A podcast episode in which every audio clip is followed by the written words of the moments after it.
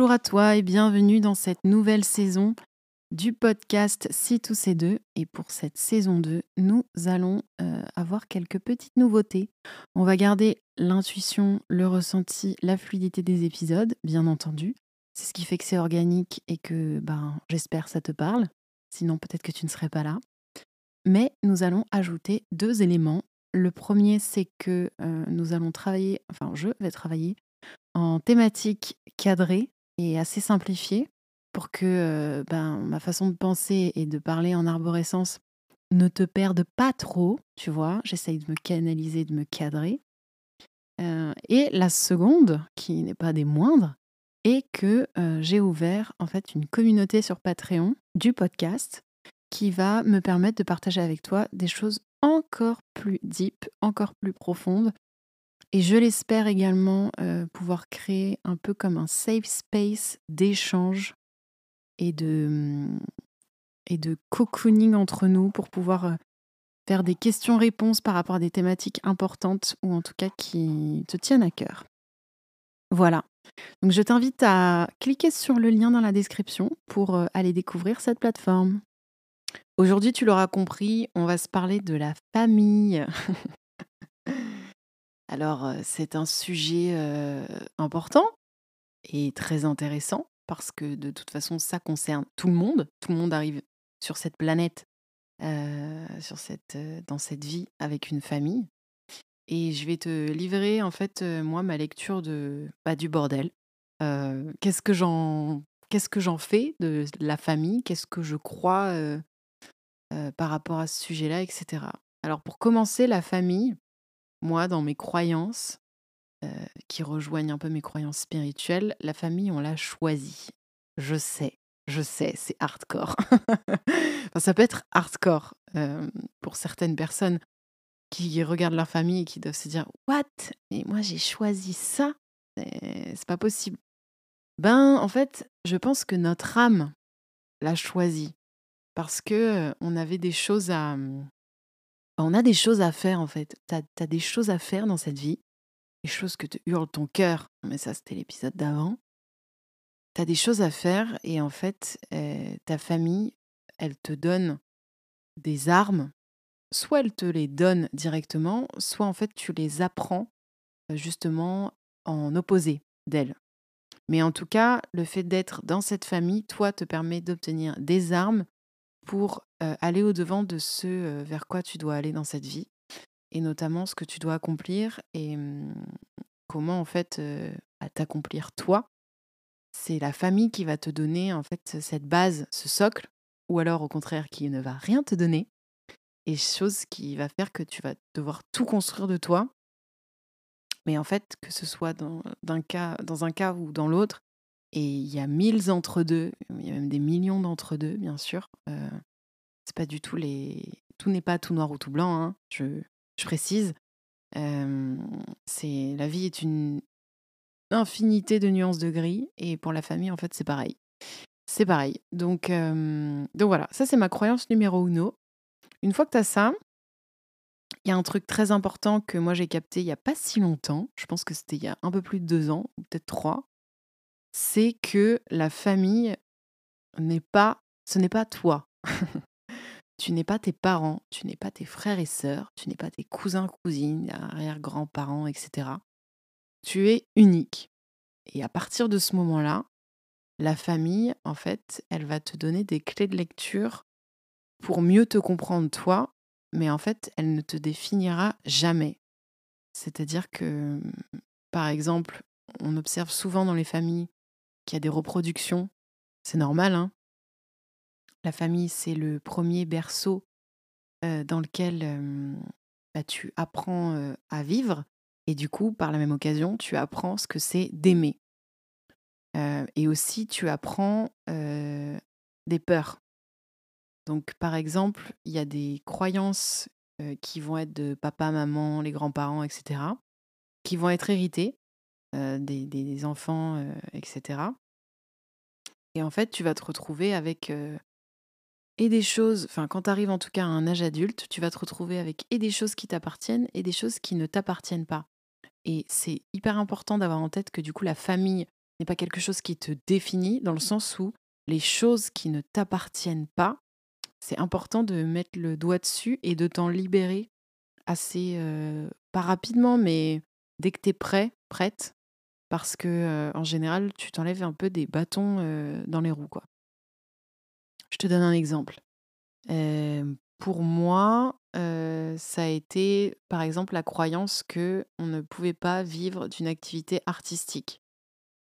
Donc, comment ça s'est traduit concrètement? Bah, C'est à 15, 14-15 ans, quand j'ai dit que, bon, moi déjà, je suis passée par le fait de vouloir être un peu tous les métiers artistiques qui existent. Donc, il y a eu joueuse de harpe, styliste, journaliste, dessinatrice de bande dessinée. Celui-là, c'était le dernier, je crois. Et enfin bref, je suis passée un peu par un peu tout ça. Et avant, bien sûr, il y avait eu chanteuse. Et en fait, le premier truc que, bien sûr, mes parents m'avaient dit quand j'ai voulu m'orienter après le lycée, donc j'ai quand même fait la voie du bac jusqu'au bac scientifique général pour rassurer tout le monde. Et arrivé à la fin, je me suis dit, ok, bah, en fait, je vais faire une école d'art, je vais faire une école, voilà, je une école de dessin, parce que c'est ça qui me fait kiffer, et puis voilà. Et donc mes parents m'ont dit, il faut d'abord que tu aies un vrai métier et tu garderas un hobby à côté. Et donc moi qui, à l'époque, n'étais pas construite et écouter la vie de mes parents avait un énorme impact, ce qui est normal quand on a cet âge-là, parce que en fait, on se repose sur eux, c'est eux les, décideurs de nos vies jusqu'à enfin, jusqu'à ce qu'on leur retire ce contrôle. Il y en a qui arrivent à s'émanciper beaucoup plus tôt, et c'est tant mieux ou pas pour eux. Hein. Moi, j'écoute mes parents parce que je n'étais pas rassurée aussi sur mes capacités à en faire un vrai métier, etc. Donc je me rejoins en fait à ma peur et en fait à leur peur aussi. Et donc je fais, je décide d'être rentrée en classe prépa pour ensuite faire une grande école et puis après on verra quoi. Et en fait, quand tu regardes, tu dézoomes un peu cette situation et que tu regardes un peu dans ma famille, ben en fait il y avait mes grands-parents des deux côtés, hein, de mon père et de ma mère, il y a des deux côtés des artistes contrariés. Il y a des chanteurs, il y a des peintres, beaucoup, beaucoup de peintres d'ailleurs. Et, et, en fait, il y a dû avoir cette croyance. Alors, ils sont tous contrariés. Pourquoi je te dis ça? Parce que aucun, enfin, je dis contrariés, mais en même temps, j'en sais rien, je ne les ai pas connus. Mais aucun n'a vécu de leur art. C'est-à-dire qu'ils étaient tous soit médecin, ingénieur, polytechnicien. Il y a que des, que des grosses têtes, entre guillemets, hein. des, des, des, têtes, comment dire, qui, qui, bah, qui, correspondent aux attentes de la société, hein, auxquelles il y, a, y, a, le petit chèque du diplôme qui est validé. Mais il n'y a pas de. Ouais, il y a aucun, aucune personne, en fait, qui a vraiment vécu de son art. Et il y a même des personnes qui sont mortes jeunes, qui étaient. qui exprimaient, en fait, un, avait une expression créative, qui avait un talent artistique. Donc peut-être que c'est le fait qu'il y ait eu ces morts jeunes et l'expression de ce talent, ça a dû être lié. Et ensuite, en fait, il y a une peur qui s'installe dans toute la lignée, moi en tout cas c'est ma croyance, que bah, l'expression créative et artistique, ce n'est pas une option. Ce n'est pas une option de métier, ce n'est pas une option de, de, ouais, de vocation dans cette famille. Donc forcément, en fait, mes parents ne pouvaient pas me transmettre la croyance que ça l'était. Et il a fallu que moi, je j'aille au bout de ma peur de ne pas y arriver et de ne pas mmh, de ne pas pouvoir vivre en fait d'une activité artistique quelle qu'elle soit qui émane de moi. Il a fallu que j'aille tout au bout de cette peur en allant justement dans le sens inverse, c'est-à-dire dans bah, le diplôme avec la grande école, le poste en CDI de cadre, et etc. et tout le tintouin, pour finalement faire machine arrière, pardon, je vais y arriver, et me dire, en fait, mon âme, je suis en train de mourir de l'intérieur, donc ce n'est pas la bonne direction pour moi, donc en fait, où est-ce que je vais aller? Et là, en fait, tu ressors les vieux trucs qui te plaisaient quand tu étais petit, et, et là, il y a tout qui s'éclaire. Donc, les croyances, les croyances que tu as, les croyances que j'avais, les croyances que j'ai encore aujourd'hui. c'est important de les identifier pour savoir lesquelles sont de ta famille et lesquelles sont vraiment de toi. Ensuite, il y a un autre truc qui est hyper important et qui est peut-être même un peu plus générique et, et ouais, global sur la famille, c'est que la famille, c'est donc là où tu apprends ce que c'est d'aimer. Donc, tout, tout environnement dysfonctionnel va t'apporter une définition dysfonctionnelle de l'amour. À partir de là, c'est des choses ensuite que tu finiras par répéter si tu ne les as pas identifiées, si tu n'as pas mis de la conscience dessus. C'est des choses où tu, vas les répéter en fait. Donc par exemple, je te dis, enfin, pour moi, pour mon histoire, donc j'ai mes parents avec une mère très dans la douceur et dans, dans, un peu le côté qui veut faire plaisir à tout le monde et qui est dévouée, tu vois, à sa famille. Chose qui est un profil, tu vois, de mère qu'on retrouve énormément parce que c'est un peu, peut-être un peu le, modèle que la société nous, nous dit d'être. Hein faut pas être une mère qui travaille trop, faut être une mère qui est présente et qui, et qui est dans l'accueil et qui est dans le service, etc. Donc moi, non seulement j'ai une mère qui travaille et qui, qui est indépendante et qui est forte à ce niveau-là, mais qui en plus de ça a une espèce de, dévotion énorme en fait à sa famille, qui s'explique aussi par son passé, par son histoire, par son histoire difficile puisqu'elle a perdu sa maman quand elle était jeune et donc elle a dû tout construire toute seule. Donc c'est c'est en fait comment dire c'est quelque chose qu'elle a construit elle en fait. C'est finalement son talent créatif à elle que de que d'avoir construit cette famille. Et à côté de ça, mon père qui comme beaucoup d'hommes de nos générations, des générations au-dessus, même encore nos générations en vrai, avait un rapport avec ses émotions qui n'était pas direct, où en fait il y avait très peu d'expression d'émotions et de temps en temps des colères. et ça aussi, c'est quelque chose qu'on retrouve énormément, enfin, je trouve, au niveau des, des hommes. C'est-à-dire que, par exemple, ma mère n'avait aucun mal à montrer sa tristesse, un peu comme moi, je n'ai aucun mal à montrer ma tristesse.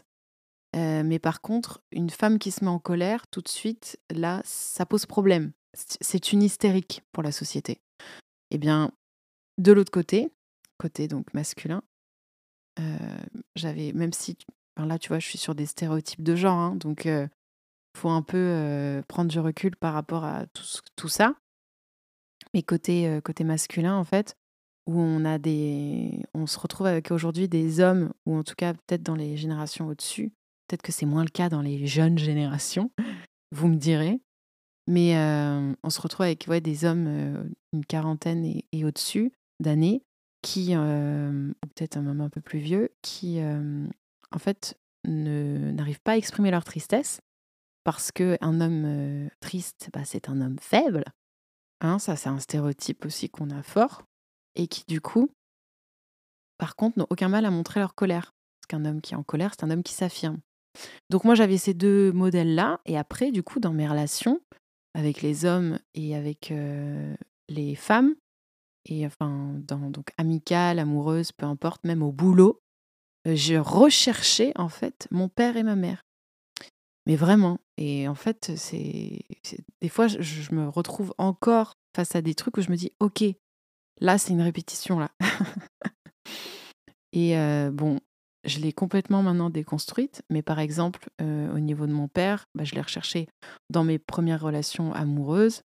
Donc, j'ai eu une relation pas très saine où j'étais plutôt malheureuse pendant deux ans quand j'étais un peu plus jeune. Et ensuite, dans ma vie professionnelle, en fait, j'avais un rapport au travail et au boss de je voulais tout faire pour cocher les cases et avoir l'approbation, la, la, validation en fait de mes supérieurs hiérarchiques. Et le, rapport à l'autorité était un espèce de mélange et de people pleaser et de, de ouais, de, de, de docilité militaire limite, tout en étant aussi également dans la dévalorisation de moi. histoire d'aller jusqu'au bout. et en fait, ça, c'était des choses que j'avais créées avec mes parents et, qui, et qui, du coup, se sont répercutées ensuite dans ma vie. Et donc, pour revenir du coup au rapport à l'amour, donc c'est l'amour, là, je parle toujours pas de l'amour amoureux. Hein. Tu auras compris, là, si tu as écouté les, épisodes précédents. L'amour amoureux, c'est, c'est, comme on, comme on l'entend, c'est pas une, comment dire, une notion qui m'intéresse. La notion qui m'intéresse, c'est celle d'amour inconditionnel et d'amour, en fait, euh, bah, l'amour pour la vie, l'amour pour le vivant, l'amour qui nous relie tous entre les êtres, peu importe si c'est ton voisin, ta voisine, ta boulangère, ta copine, euh, ton ami, ta famille. C'est cet amour-là que, avec lequel tu englobes en fait tout le monde, qui en fait euh, se retrouve quand tu es jeune et notamment jeune adulte et que tu commences, il se retrouve bah, un peu lésé et, et enfermé dans tout un tas de croyances, de schémas et de, et de choses qui t'ont été données par ta famille, en gros. Voilà. Et ensuite, donc ça c'est pour les relations externes, mais tu l'auras compris, nous sommes dans une réalité où toutes tes relations externes sont le reflet de la relation que tu as avec toi-même. Donc, si tu as tendance à te dévaloriser face à tes supérieurs hiérarchiques, par exemple, comme je viens d'en parler, bah, en fait, c'est peut-être que tu te dévalorises avec toi-même tout court et que tu as un jugement un peu trop dur avec toi, etc. Et donc, ce qui est génial, c'est que le monde extérieur va pouvoir te refléter tout ça pour que tu puisses travailler dessus. Alors, ouais, c'est un peu long, c'est pas facile. Et c'est un, un, vrai taf. Mais quand tu commences à l'entreprendre, à soulever les briques les unes après les autres et à t'en débarrasser, tu commences à t'alléger et en fait à bah, vivre une vie plus légère et plus heureuse en fait. Et ça, c'est priceless. Donc, le travail sur l'amour de soi, c'est aussi reconnaître que je m'aime. Je m'aime d'une façon. Aujourd'hui, par exemple, je m'aime d'une façon plus différente et plus juste et moins dure et beaucoup plus ouais, inconditionnel et pur que l'amour que moi j'ai perçu euh, qui m'a été donné quand j'étais plus jeune. Mais c'est OK. Et le travail aussi à faire par rapport à la famille, et moi, c'est un peu mon cheval de bataille, c'est de, en fait, de mettre de la lumière sur tout ça, de reconnaître les choses où, en fait, il y a des choses qui te conviennent pas et que tu ne prendras pas. Et il y a d'autres choses qui te conviennent grave et que tu prendras. Parce que la famille, en fait, des fois, elle donne un super socle. Et moi, ça a été mon cas. moi, c'est une, espèce de sécurité financière et sur la santé énorme, puisque je suis dans une famille de médecins. En fait, la santé, la façon, le rapport en tout cas à ça est hyper décomplexé et, et un peu bah, sans stress et sans peur, parce qu'en fait, il y a des gens compétents partout autour dans la maison pour t'aider sur quoi que ce soit. Donc en fait, il n'y a pas de sujet. Mais c'est important de regarder un peu les, ouais, les choses que les choses que tu comment dire que tu vois aujourd'hui et tu dis putain non ça j'en veux pas ça ça me fait du mal etc et en fait de reconnaître d'où ça vient chez tes parents chez tes frères et sœurs chez tes tantes oncles arrière-grands-parents grands-parents etc et de leur dire ok en fait c'est un peu comme en fait dans toutes les relations hein. en vrai j'ai fait la famille mais dans toutes tes relations s'il y a des gens qui, dès qu'ils font quelque chose que toi tu perçois comme étant négatif ou qui va te faire du mal, etc., la personne, elle fait cette chose, elle dit cette chose pour elle, d'abord. Même si elle t'insulte, même si elle se met en colère. Moi, pendant longtemps, j'ai cru que la colère de mon père était due à moi ou à nous avec mes sœurs. Mais en fait, c'est pas le cas. Sa colère, elle appartient, elle lui appartient.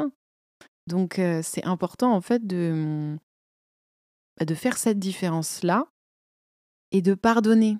Parce que mmh, le mal a été fait, mais c'est c'était pas vraiment déjà contre toi, parce que c'était une expression du mal de la personne.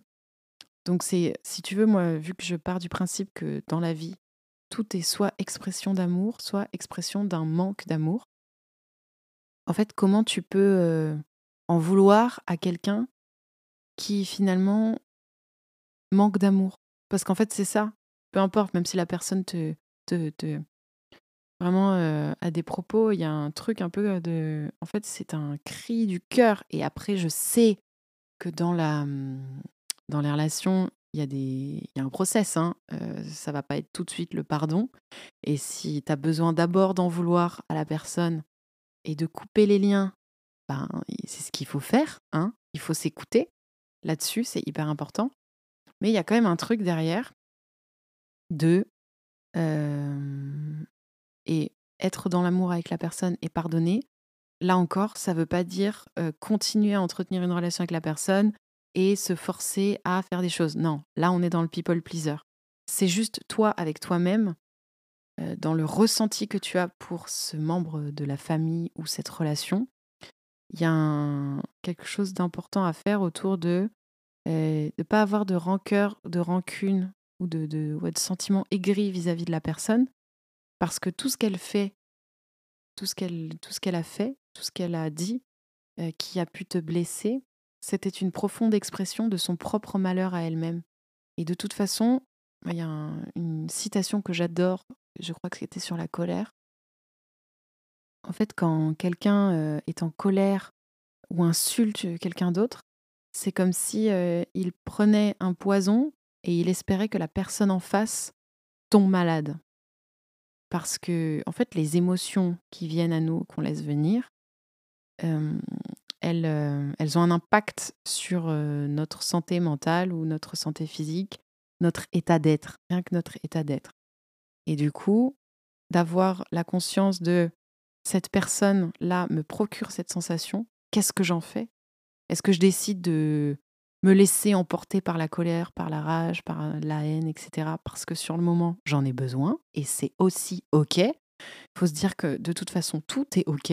À partir du moment où tu mets de l'amour dessus, je sais que ça va faire un petit peu genre, ok, la meuf, elle met du miel partout et puis elle appelle ça euh, une pâtisserie. C'est un peu ça. En vrai, c'est un peu ça. Parce que tant que tu es ok avec ce que tu ressens, tu vois, genre là, putain, je suis grave en colère contre euh, ma famille parce qu'ils ont fait ci, parce qu'ils ont fait ça, c'est ok.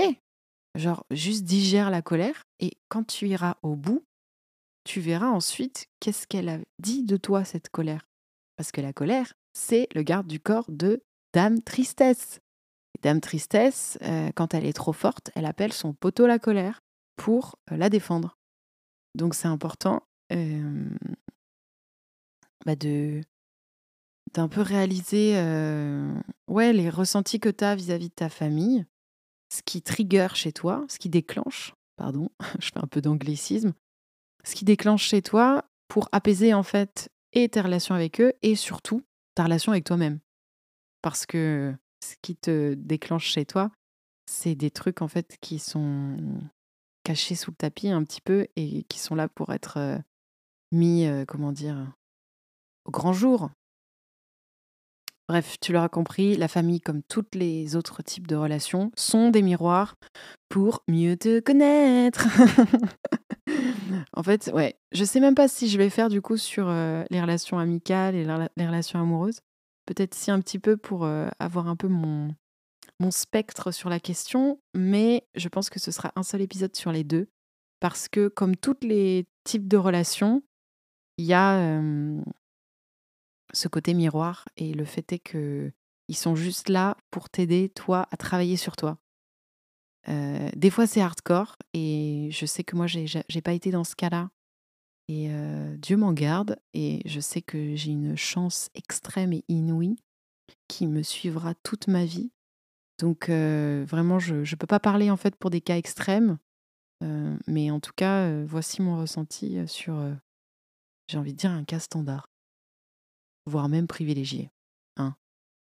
une fois qu'on a parlé de la famille génétique, la famille qui te, qui t'a donné ton corps, ton sang, ta chair, on peut parler de la famille, euh, ben, j'ai envie de dire galactique, je sais pas, la famille genre, euh, ben, pas vraiment du sang, mais par contre c'est la famille du cœur, quoi. C'est la famille que tu reconnais euh, quand tu la croises au cours de ta vie et qui te lâchera plus et qui te aussi te réconcilie et te mmh, renoue, te fait renouer avec cette notion d'amour inconditionnel. Alors, ce sera assez rapide parce que cette famille-là, en fait, tu l'auras compris, c'est un peu les, les âmes que tu rencontres et qui, qui font un bout de chemin avec toi qui est des fois assez évident. En fait, c'est une évidence. Cette relation est une évidence.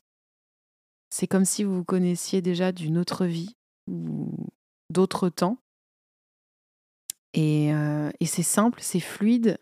Et vous avez limite les, mêmes, les mêmes schémas un peu de, de pensée, etc. Moi, j'ai des amis là incroyables, mais incroyables. Tu peux pas te rendre compte de, de l'amour qu'il y a dans, dans ces relations-là et qui, en fait, moi, me, me passe du miel sur le cœur tous les jours et me permettent, en fait, de, de me conforter dans, dans mon identité. En fait, c'est ça. Ce sont des. Ce sont des. Comment dire Des relations qui te rappellent qui tu es et qui te remettent tous les compteurs à zéro et qui te, qui, ouais, qui te rappellent en fait qu'est-ce que tu es venu faire ici, qu'est-ce que tu dois ressentir en fait pour être bien. C'est des gens où quand tu es avec eux, le temps s'arrête. Et c'est comme si tu pesais 50 kilos de moins tu vois? et du coup, tu peux passer des heures, tu vois pas le temps passer. Enfin, y y a c'est comme s'il y avait une espèce de ouais, de brèche spatio-temporelle et et ça arrête toute la notion de la vie humaine, un peu machinale et automatique, qu'on nous a inculqué, qu'on nous a demandé de vivre et ça, c'est des relations, ça, c'est des relations incroyables. et en fait, quand tu à mettre à niveau un peu tes deux familles et à essayer de, ouais, pas de changer, mais d'avoir un regard d'amour pareil, en fait, sur les deux niveaux. En fait, il y a l'une qui va venir t'aider à mmh, aligner l'autre, ou en tout cas à avoir un regard plus doux et plus ouais, plus comment dire? Plus juste, sur, tes relations avec les autres, en tout cas avec l'autre famille et ce qui va t'amener à à avoir encore plus d'apaisement en toi et encore plus de de cet amour inconditionnel, en fait et de le sortir plus facilement aussi. Parce que plus tu seras en contact avec des gens avec qui tu peux ressentir ça et dans ces gens, je t'y mets toi aussi, hein, attention, très, très important de savoir ressentir ça soi seul. Enfin, moi, c'est moi, c'est clairement une de mes drogues, une de mes addictions.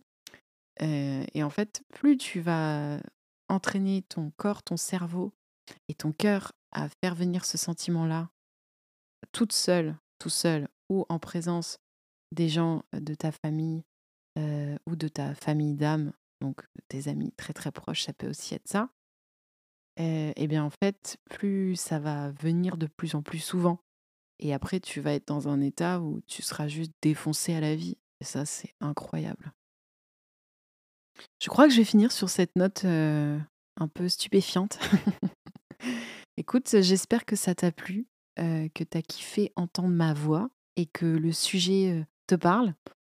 Hésite pas à venir, m'en parler sur, les réseaux, sur Insta ou ou même sur Spotify, je crois qu'on peut envoyer des messages. Et n'hésite pas à t'abonner aussi, parce que le format comme ça me plaît bien, et à venir me proposer des thèmes, s'il y a des thèmes particuliers qui te parlent. ça m'intéresserait de savoir ce qui, toi, t'intéresse. Je te fais de gros bisous et je te dis surtout, prends bien soin de toi. Et à plus. Attends, t'as encore quelques minutes. Je veux juste te parler d'un tout petit truc c'est en fait cette fameuse plateforme Patreon. Je voudrais t'expliquer un peu le pourquoi du comment j'ai mmh, créé cette page et en fait son objectif et ce qu'elle doit, enfin ce que j'espère qu'elle va apporter dans le futur, que ce soit à moi, mais surtout à toi et à tous ceux qui m'écoutent et qui voudront s'inscrire. L'idée de cette page, c'est qu'en fait, je livre pas mal de moi, tu l'auras compris, dans tous ces épisodes, et parce que je crois très profondément que le partage de sa propre vulnérabilité peut amener l'autre en fait à se mettre en contact avec la sienne, parce qu'il y a beaucoup de gens qui s'en sont coupés bah, par défense, par système de défense, parce que beaucoup de souffrance. Et en fait, le but de ce podcast, c'est quand même de renouer avec sa vulnérabilité pour mieux se connaître et mieux s'aimer. Et je trouvais ça dommage que moi, je te livre un peu comme un buffet froid la mienne et qu'il n'y ait pas de possibilité en fait d'échange et de connexion humaine à travers un podcast. Le podcast est cool, ça me permet moi de dire ce que je veux et de te le balancer, mais je me dis qu'il mmh, manque un peu d'humain D'où l'idée d'une communauté et d'un Patreon. Alors sur ce Patreon, qu'est-ce qui va se passer? Tout d'abord, chacun des épisodes de la saison 2, ou en tout cas à partir de cette saison 2, euh, ce sera annoncé, il y aura une extension. Donc là, tu vois, tu as écouté cet épisode sur la famille. Si tu le veux, tu peux aller sur Patreon, t'inscrire et aller écouter l'extension qui va t'apporter euh, ben, mon vécu, en fait, et euh, mon analyse par rapport à ma famille, donc, je vais peut-être pas tout, tout partager, mais en gros, je vais pouvoir te permettre de faire cette analyse, toi, de ton côté, à travers les étapes que moi, j'ai passées. Voilà. Donc, il y aura ça, les extensions de, chacun des épisodes. Et ensuite, et en fait, il y aura également la possibilité d'échanger directement sur la plateforme, c'est-à-dire de commenter, de venir interagir, de s'écrire en message privé pour pouvoir justement créer ce lien et échanger sur nos vulnérabilités et avoir un peu un groupe de soutien, tu vois, à travers cette plateforme. Et ensuite, le gros bonus de la plateforme Patreon, ça va être qu'en fait, moi, je, je travaille.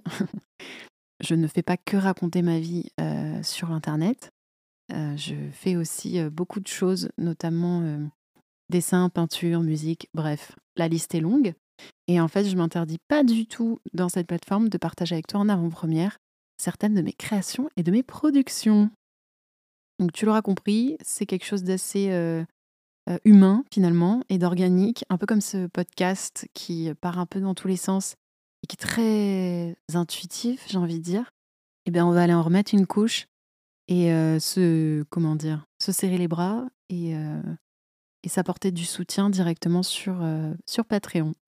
Donc voilà, je t'ai tout dit, je peux enfin te laisser tranquille de toute façon, on se revoit très vite, ou en tout cas, tu m'entendras très vite pour le prochain épisode euh, de cette saison 2. En attendant, prends bien soin de toi. Je t'embrasse.